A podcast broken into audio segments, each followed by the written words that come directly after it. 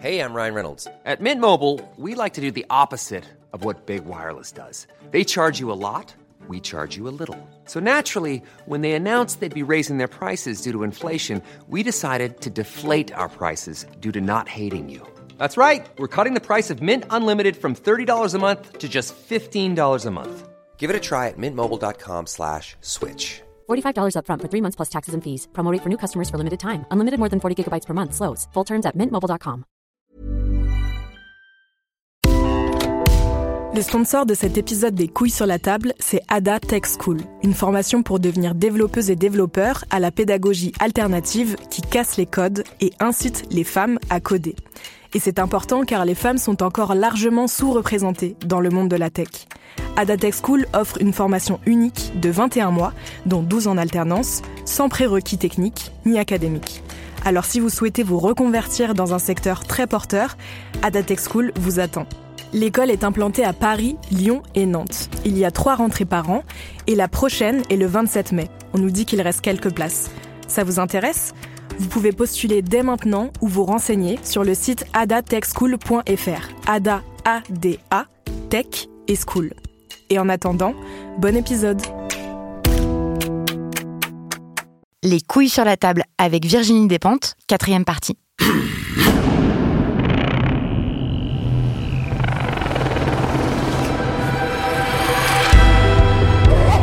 Dans cet épisode, il est question de justice, de prison, d'écologie et d'hétérosexualité. Qu'est-ce que ça a changé dans la vie de Virginie Despentes de devenir lesbienne?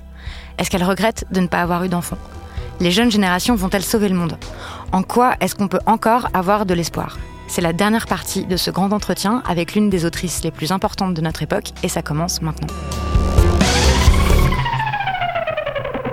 Virginie Despentes, vous dites souvent que vous êtes devenue lesbienne à 35 ans. Est-ce que c'est un choix? Comment ça peut être un choix? Y a-t-il un mode d'emploi? Comment est-ce qu'on fait?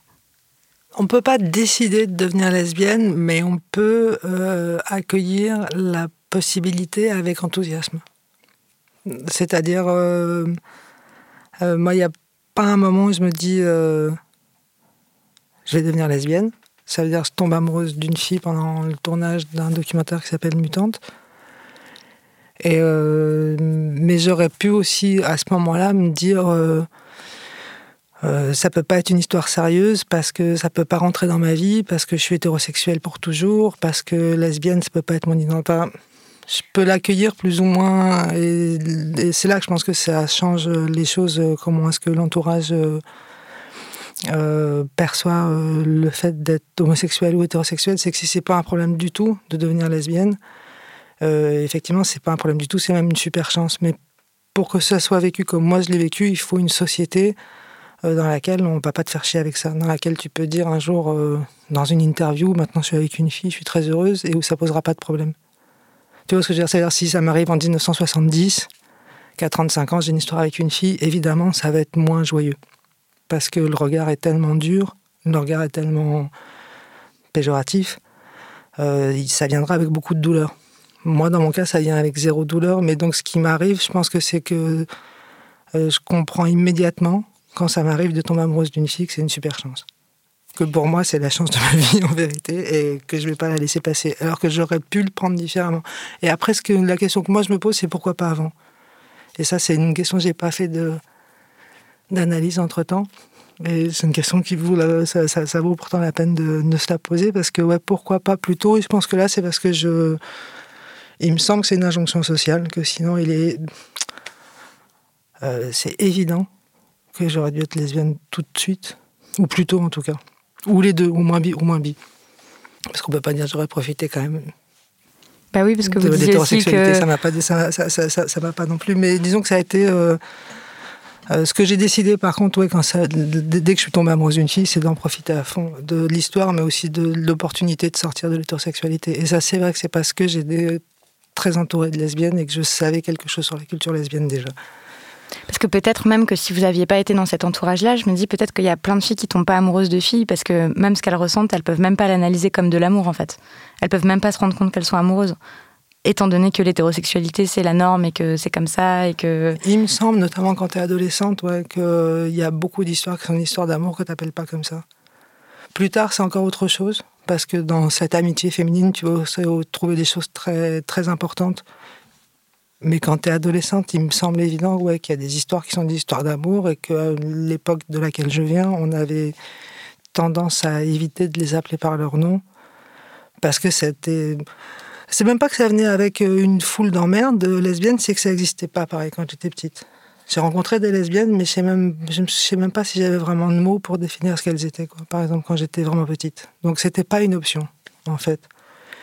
Et après, je me dis pourquoi 35 bah, ans, j'ai attendu tard quand même.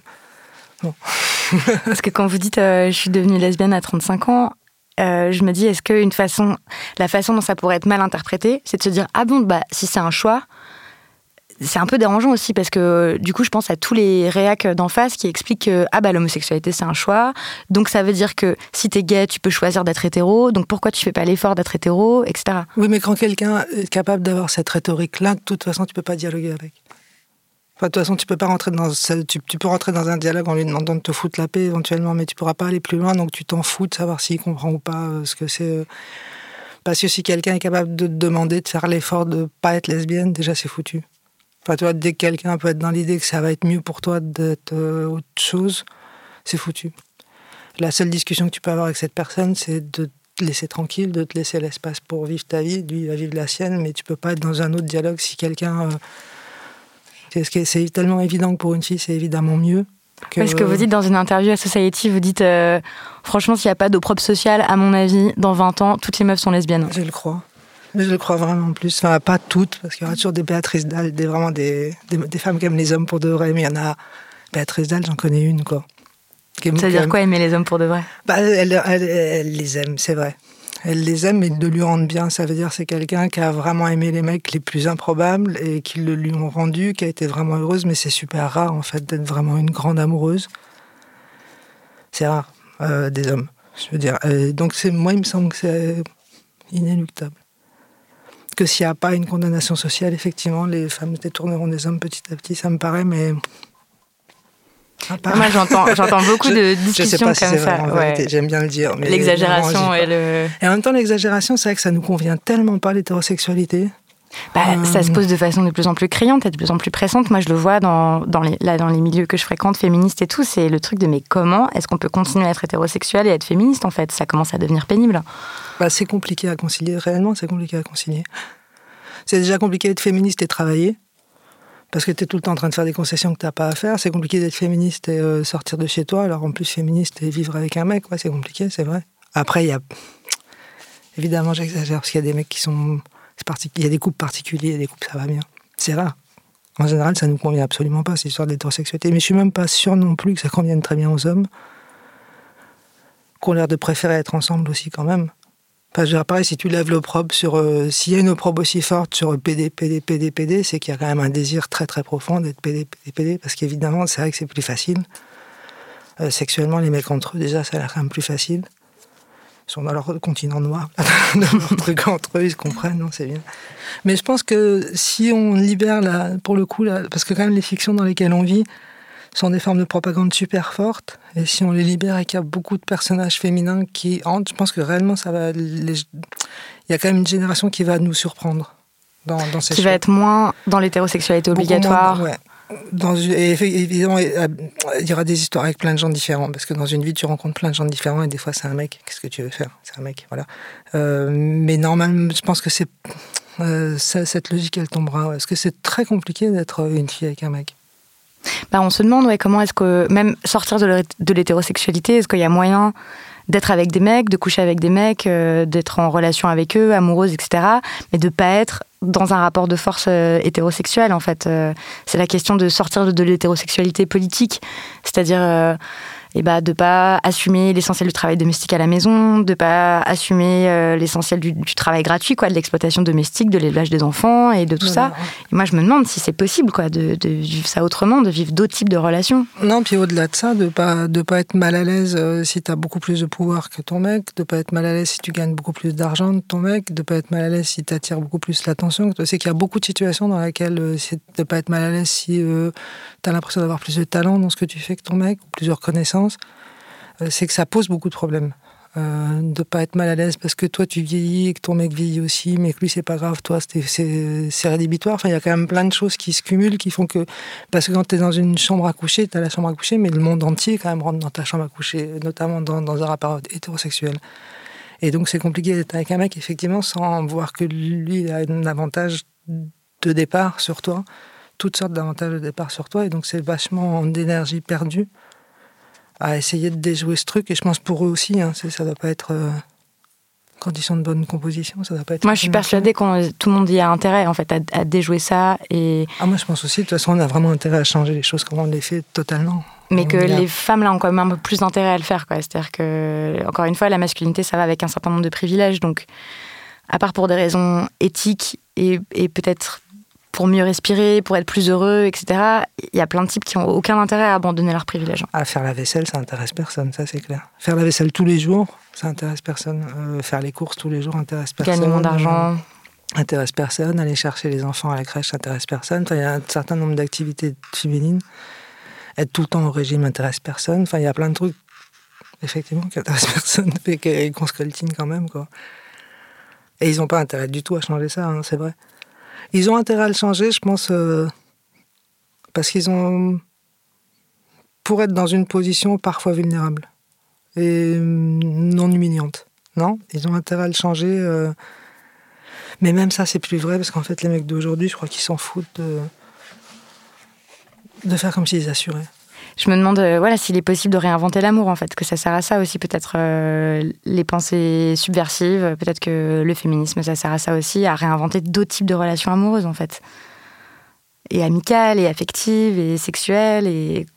J'espère. Bah, de toute façon, il faut tout changer pour que ça. Non faut tout changer. Mais après, euh, c'est compliqué de changer l'amour. Parce qu'évidemment, dans l'amour, au-delà de la ou pas, la fidélité, c'est vraiment un débat. Est-ce qu'on est en couple ouvert? Est-ce qu'on est. En... Mais c'est super compliqué de changer. Euh,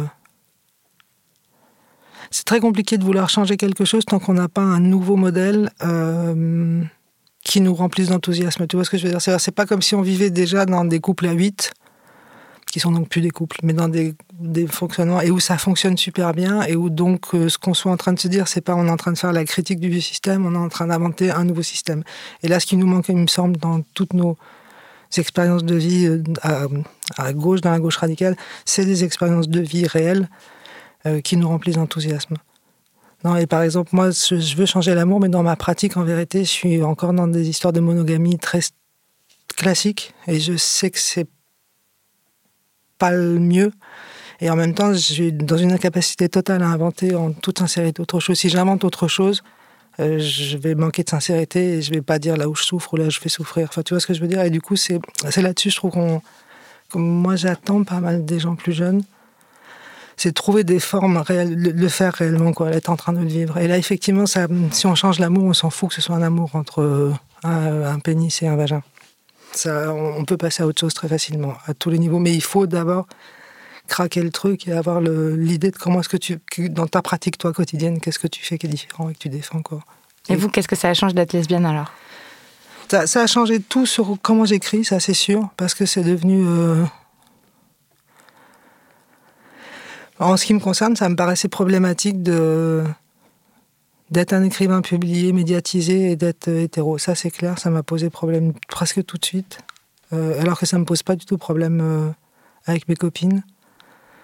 Enfin, je, je, sais que je suis pas la seule. C'est un problème, ça peut être un problème dans un couple. Par exemple, si tu gagnes dix fois ce que gagne ton mec, c'est plus un problème que si tu gagnes dix fois ce que gagne ta copine. Parce qu'il y a un présupposé en train de lui prendre de sa virilité, euh, alors que je prends pas de rien à ma copine euh, au moment où je gagne plus qu'elle. Et de la même façon que si demain elle gagne plus que. C'est quand même des rapports euh, d'équilibre de couple particuliers, mais en tant que meuf, elle m'enlève rien et je lui enlève rien. Euh, de féminité, on, on, se fait pas de, de tort, alors qu'avec un mec, moi, je l'ai vécu comme un truc vachement compliqué. J'ai eu l'impression d'observer autour de moi que j'étais pas la seule euh, à qui ça posait un petit problème quand même.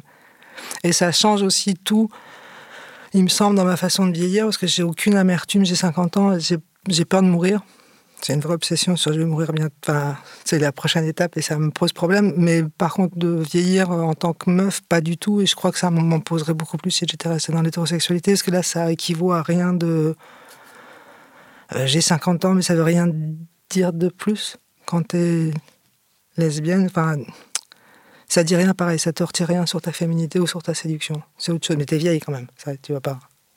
Tu échapperas pas. Mais c'est quoi C'est moins pénible et c'est moins. Bah, tu sais que tu gardes vachement de valeur sur le, sur le marché. En vérité, c'est vraiment aussi simple que ça. Et du coup, c'est pas une question, c'est pas un truc que tu te demandes. Euh, parce que de la même façon que le fait de euh, être hyper exposé médiatiquement et pas un moins, euh, le fait d'avoir 50 ans n'est pas un moins de rédhibitoire. On n'a pas le même regard les unes sur les autres et il n'y a pas le même. Moi-même, je ne vais pas regarder une meuf en me disant elle a 60 ans, elle ne peut pas me plaire. Toi, Yann Wax, une déclaration comme je ne peux pas coucher avec une meuf de 50 ans, parce que je, ne couche jamais avec des meufs de non, je ne couche jamais avec des femmes de plus de 25 ans.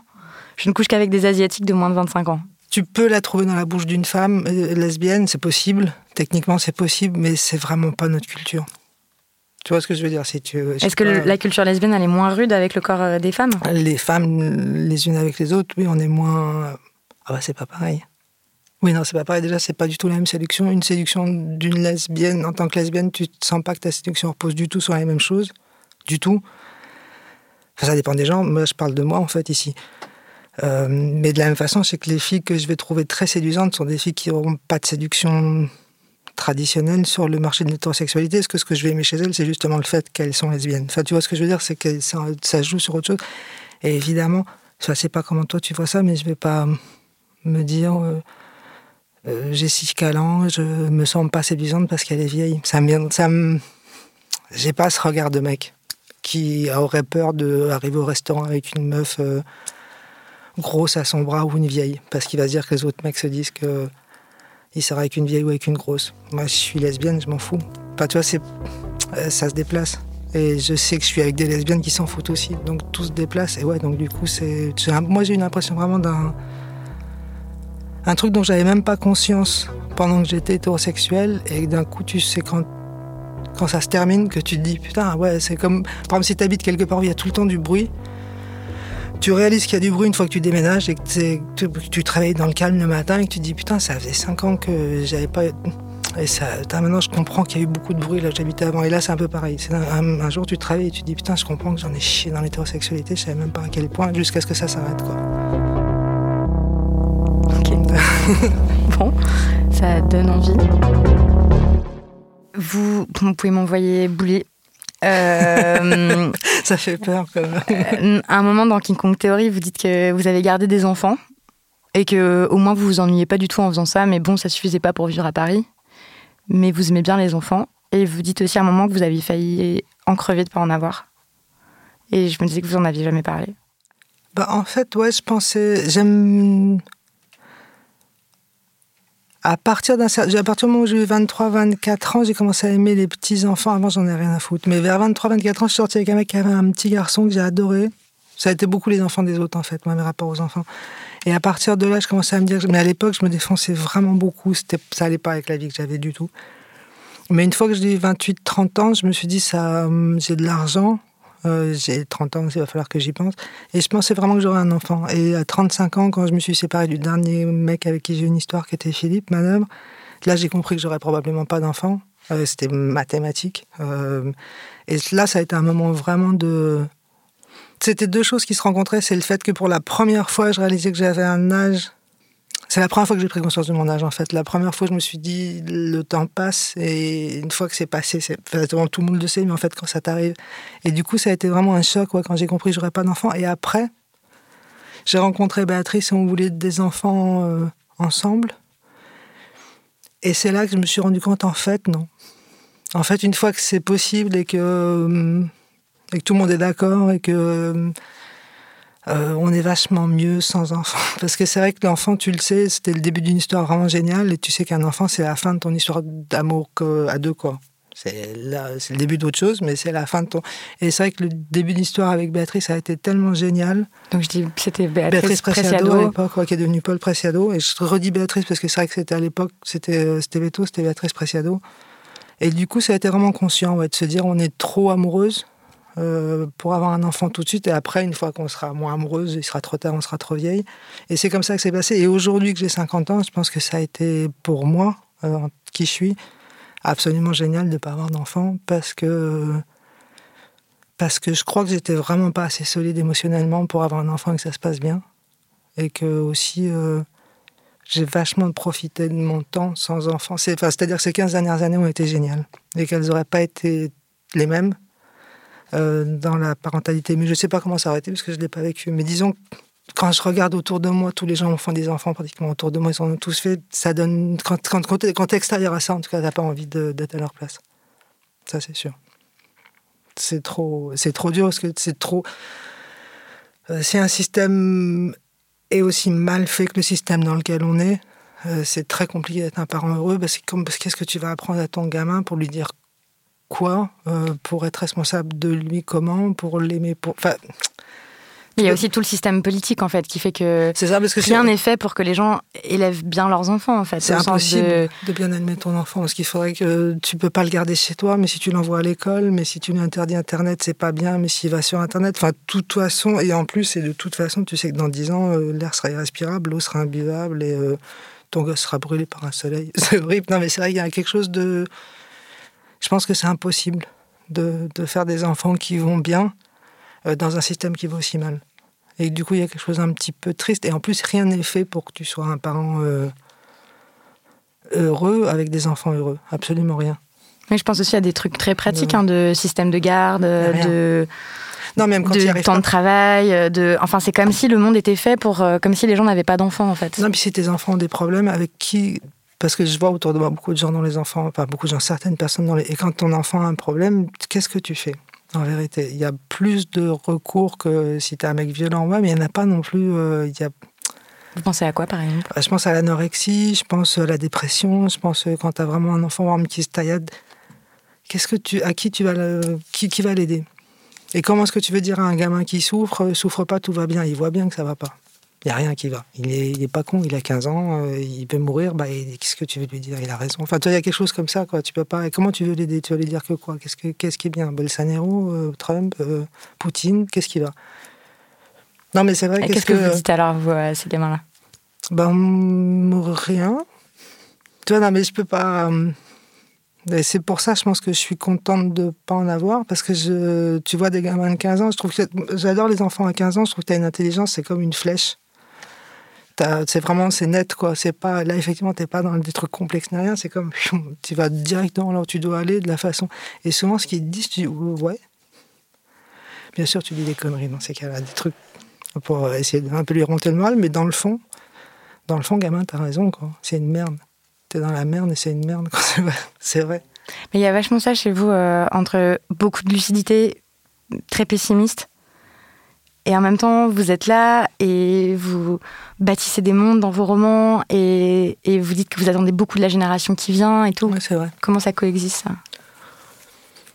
C'est des contradictions. Non? On, a, on a tous des, territoires.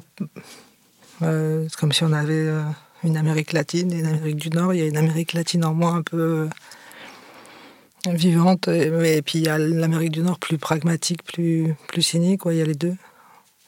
Mais, et aussi parce que tant que c'est pas complètement foutu, il reste peut-être quelque chose à faire. Je me, dis ça et je me dis aussi justement tous ces gens autour de moi ont peut-être pas eu cette idée de faire des enfants totalement euh, uniquement parce qu'on le leur avait demandé et qu'il faut des gens pour payer la dette. Euh, ils l'ont peut-être fait aussi parce qu'inconsciemment ils se rendaient bien compte qu'à un moment donné, parmi ces enfants, euh, il y avait quand même avoir quelques-uns d'entre eux qui allaient avoir des nouvelles idées et que peut-être que peut-être qu'ils sauveront le monde, va savoir. C'est possible techniquement. Donc euh, pourquoi Qu'est-ce qui vous réjouit là dans ce qui existe dans le monde? On, évoquait tout à l'heure pendant une pause, euh, par exemple, le féminisme latino-américain ou le féminisme espagnol je sais pas si ça me réjouit, mais par exemple, tout ce qui s'est passé ces deux dernières années autour du féminisme, autour de MeToo, j'ai pas une pensée euh, fixe.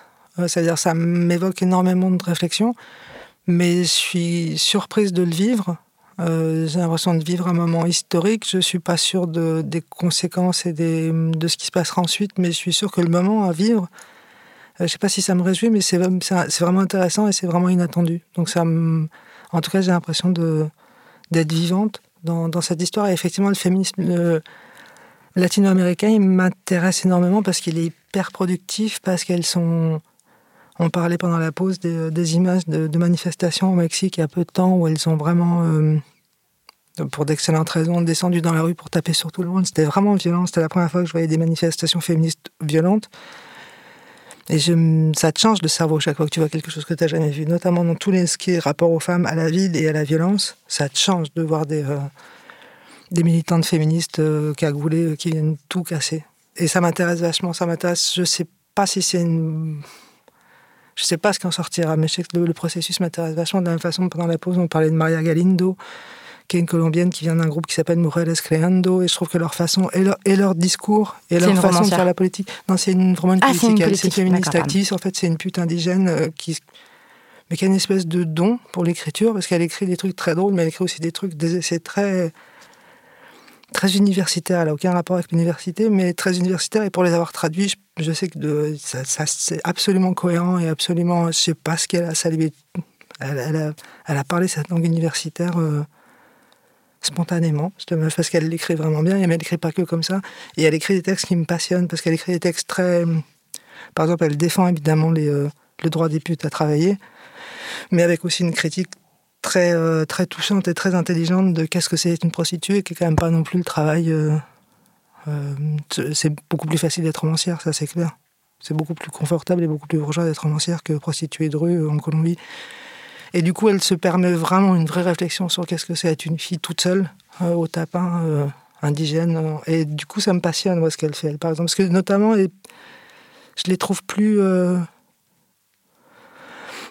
Elles sont extrêmement violentes les unes avec les autres aussi dans leurs altercations, mais je trouve qu'il y a peut-être moins de temps passé euh, à s'opposer les unes avec les autres. Qu'en France, par Il exemple me semble, ouais. Peut-être que c'est une idée que je me fais parce qu'elles sont loin et que je suis ici, c'est possible. Parce que là, quel regard vous avez sur euh, ce qui se passe en France là? Je trouve qu'on est- je trouve que c'est, moi, ça m'intéresse pas tellement. Ouais, Vous Euh, avez parfois dit ça, que le féminisme français, vraiment, ça vous intéressait pas du tout. euh. Pas, non, pas, pas du tout, mais pas tellement. Je trouve ça trop d'embrouille pour rien. Euh, il me semble qu'on peut, par exemple, sur des points comme la prostitution, on pourrait ne pas être d'accord et pas être aussi violente. Sur la pornographie, c'est la même chose. Le sur voile. le voile. Non, là, on va pas parler de ça parce que là, c'est pas que dans le féminisme qu'on a un problème. Mais il me semble que sur beaucoup de choses, c'est toujours pas moi ce qui me fascine avec le féminisme français, c'est quand même il n'y a pas de patrimoine, il n'y a pas d'argent, il y a un poste de ministre. On va pas toute l'avoir, donc euh, on s'en est, fout. elle est pas ministre en plus, elle est secrétaire d'État, quoi. Je savais pas, toi, elle est même pas Elle est- il y a ministre, même pas portefeuille. Non. euh, donc pourquoi est-ce qu'on s'énerve à ce point? Il n'y a, y a rien à se prendre. Enfin, on pourrait être beaucoup plus. C'est bien de s'engueuler hein, des fois, mais je trouve qu'il y a un niveau d'agressivité qui a aucun sens. Et c'est comme si chacune essayait de euh, d'être la première féministe, la meilleure des féministes, la plus forte des féministes. Et c'est un truc qui m'intéresse, mais réellement pas. Il y a un truc beaucoup là dans la pureté militante aussi, d'être. euh, Et la pureté militante française, toujours la plus, la plus, la, être la première de la classe, ça m'intéresse pas en rien. Euh, mais ni non plus que fabrique les premiers de la classe, j'en ai rien à foutre. Quoi. Et donc, du coup, le féminisme français, il y a quelque chose où j'ai l'impression que c'est peu de. Mais après, il faut savoir aussi, pareil, j'ai 50 ans, euh, il y a des choses qui se font en France que je connais pas. Des très jeunes, des, gens beaucoup plus jeunes que moi, il y a des choses qui se font dont je suis pas du tout. Je sais pas. Qu'est-ce qui se passe à la mutinerie, par exemple un haut lieu de militantisme. Je peux pas te dire ni du bien ni du mal, j'ai aucune idée de ce qui se passe là-bas. C'est des gens beaucoup trop jeunes par rapport à moi. How would you like to look five years younger? In a clinical study, people that had volume added with Juvederm Voluma XC in the cheeks perceived themselves as looking five years younger at six months after treatment. Look younger, feel like you. Add volume for lift and contour in the cheeks with Juvederm Voluma XC. Reverse signs of aging by adding volume to smooth laugh lines with Juvederm Volure XC. For important safety information and to find a licensed specialist, visit juvederm.com. That's J U V E D E R M.com. Not for people with severe allergic reactions, allergies to lidocaine, or the proteins used in Juvederm. Common side effects include injection site redness, swelling, pain, tenderness, firmness, lumps, bumps, bruising, discoloration, or itching. There's a risk of unintentional injection into a blood vessel, which can cause vision abnormalities, blindness, stroke, temporary scabs, or scarring. Talk to a licensed specialist to find out if it's right for you.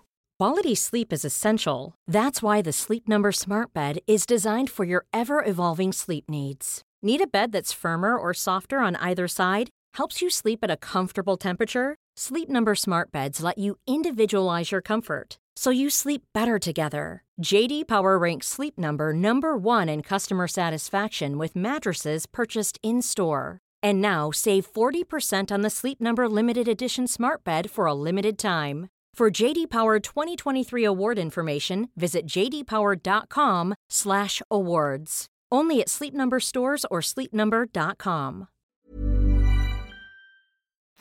Est-ce que le prochain énorme dossier là auquel on devrait s'attaquer, euh, vous aviez dit ça aussi, c'était donc suite à MeToo. En fait, on se rend compte qu'il y a énormément d'agresseurs, qu'il y a énormément de harceleurs, énormément de violeurs.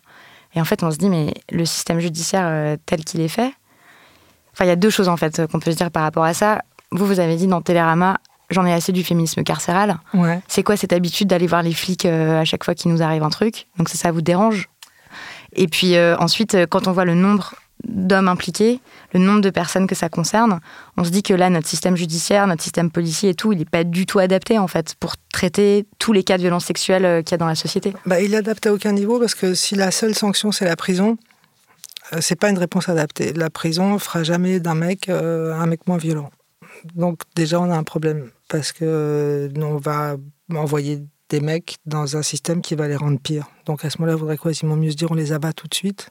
Mais comme on l'a dit précédemment, c'est un problème d'abattre ces hommes, donc on doit faire autrement. Et ce qui me dérange, c'est vrai que j'ai un peu de mal à. Parce que MeToo, pour, pour moi, c'est vraiment un truc qui a été. Je l'ai déjà dit, mais je le répète, ça m'a vraiment. J'ai jamais assisté à un mouvement politique international en temps réel. On n'avait jamais vu ça. Quelque chose qui se propage de pays en pays, euh, qui s'adapte à chaque pays, mais qui a vraiment une racine commune. Et qui, sur une année, libère la parole à ce point-là, euh, pour qu'on sente à quel point. euh, non, c'est pas ton histoire personnelle, non, c'est pas ton attitude, non, c'est pas. Ça, c'est l'histoire de toutes les meufs quand elles arrivent sur. Le marché de l'emploi, sur euh, dans un bus, c'est l'histoire de toutes, c'est pas ton comportement, ça ça m'a paru incroyable. Mais après, c'est vrai que si ça se traduit par euh, euh, on va chez les keufs euh, dès qu'il y a un truc qui va pas, Pour être mal reçu, pour mais même être... si t'es bien reçu, c'est qu'aller chez la police pour. euh, Il y, y a quelque chose de problématique, tu peux pas être tout le temps chez la police. Enfin, tu peux. L'histoire, c'est que j'ai pas d'alternative meilleure. Euh, parce que fermer sa gueule n'est pas non plus une alternative, mais tu peux pas les. Déjà parce que la police, c'est papa. Il y a pas, tu peux pas, c'est masculin. Il nous faudra encore 20-30 ans avant de sortir de cette analogie. C'est vraiment l'appareil policier c'est la représentation d'un pouvoir masculin. Et donc tu vas chez papa euh, pour dire à papa que euh, ça n'a pas été... Et c'est bien, là je le dis d'une façon super péjorative, c'est bien, mais tu, c'est pas, ça, non, en fait, c'est pas bien. Tu peux pas passer ta vie chez la police. Et en plus, une fois que tu te retrouves devant les tribunaux, j'ai l'impression qu'il y a énormément de, de cas de viol. C'est pas l'endroit où doivent être discutés. C'est Bah, pas, De toute façon, déjà, il y a énormément de plaintes pour viol qui sont classées sans suite. Euh, pas que ça. Donc, je précise hein, souvent parce qu'on a l'impression que classé sans suite, ça veut dire que rien n'a eu lieu, mais pas du tout. Euh, c'est juste que le cas qui est décrit, euh, l'enquête est difficile à faire, ça correspond pas au cas typique du viol, ça correspond pas à l'image qu'on se fait du vrai viol. Enfin bref, on en a beaucoup discuté dans l'émission. Donc en fait, on se dit, mais peut-être que tout l'appareil judiciaire n'est pas fait en fait pour traiter des, violences sexuelles. On, on peut pas. Et donc, qu'est-ce qu'il faut faire? Qu'est-ce qu'on invente?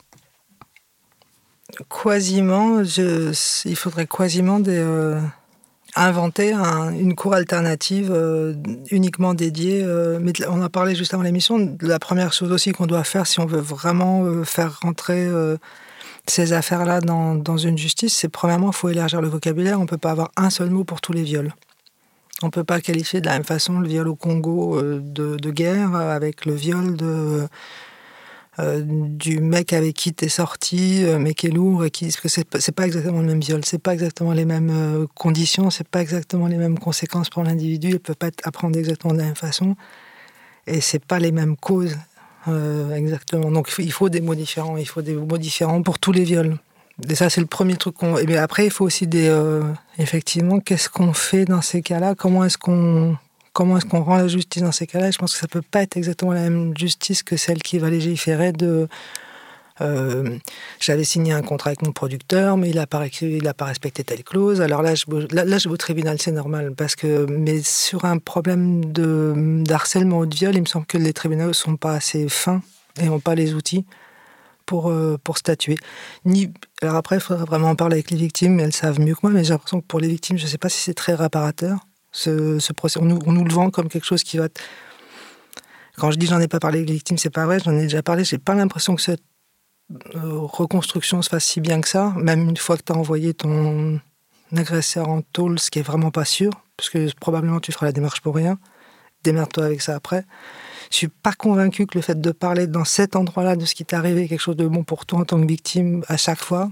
Peut-être des fois, mais systématiquement non, parce que c'est c'est pas fait pour ça. Et, et, enfin, je suis absolument convaincu que qu'est-ce que tu vas, tu vas envoyer un mec euh, en prison et deux ans après, il sortira, il sera dix fois pire. La prison, c'est une machine à emmerde, c'est une fabrique à emmerde. Donc, euh, on va, donc à tous les niveaux, il faudrait qu'on réussisse à, à inventer une autre instance, non, une autre institution qui soit vraiment spécialisée dans des problèmes de, de harcèlement sexuel ou de violence sexuelle ou de violence de genre, quels que soient les problèmes qui arriveront plus tard, mais qui soit vraiment une institution apte à, discuter de ça et qui passerait pas forcément, je crois, par la police. Je crois que cette habitude d'aller chez les keufs tout le temps, elle est mauvaise.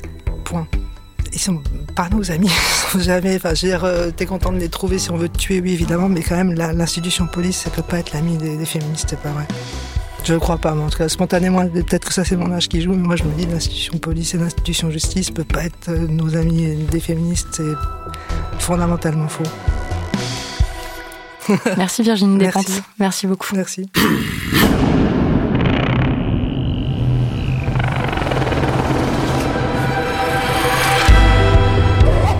C'était la dernière partie de cet entretien avec Virginie Despentes. Merci de l'avoir écouté. Quentin Bresson, tout en enregistrant ses épisodes, a pris des notes. Quentin est ingénieur du son et réalisateur, mais c'est aussi le premier auditeur de l'émission depuis quasiment le tout début et je le remercie pour son extraordinaire attention. Camille Regache reste chef d'édition, ça veut dire qu'elle trouve les titres et les images qui accompagnent ces épisodes et s'occupe de leur mise en ligne, mais elle produit aussi maintenant un podcast génial sur l'hétéronormativité de la société. Ça s'appelle Camille et ça envoie du lourd, alors mon conseil c'est de vous abonner et d'écouter. Nadia Chapelle était en stage avec moi pendant six mois. Je la remercie pour son aide et pour son travail.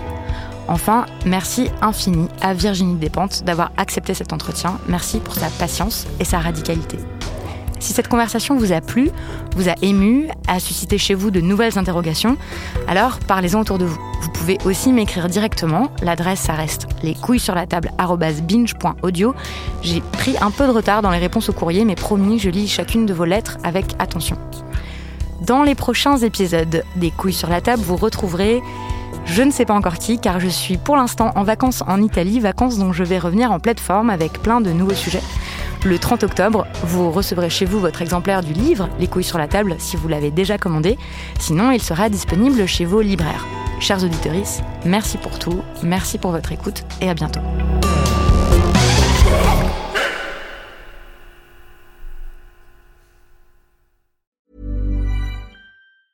Normally, being a little extra might be a bit much, but not when it comes to healthcare. That's why United Healthcare's Health Protector Guard fixed indemnity insurance plans, underwritten by Golden Rule Insurance Company, supplement your primary plan so you manage out of pocket costs. Learn more at uh1.com.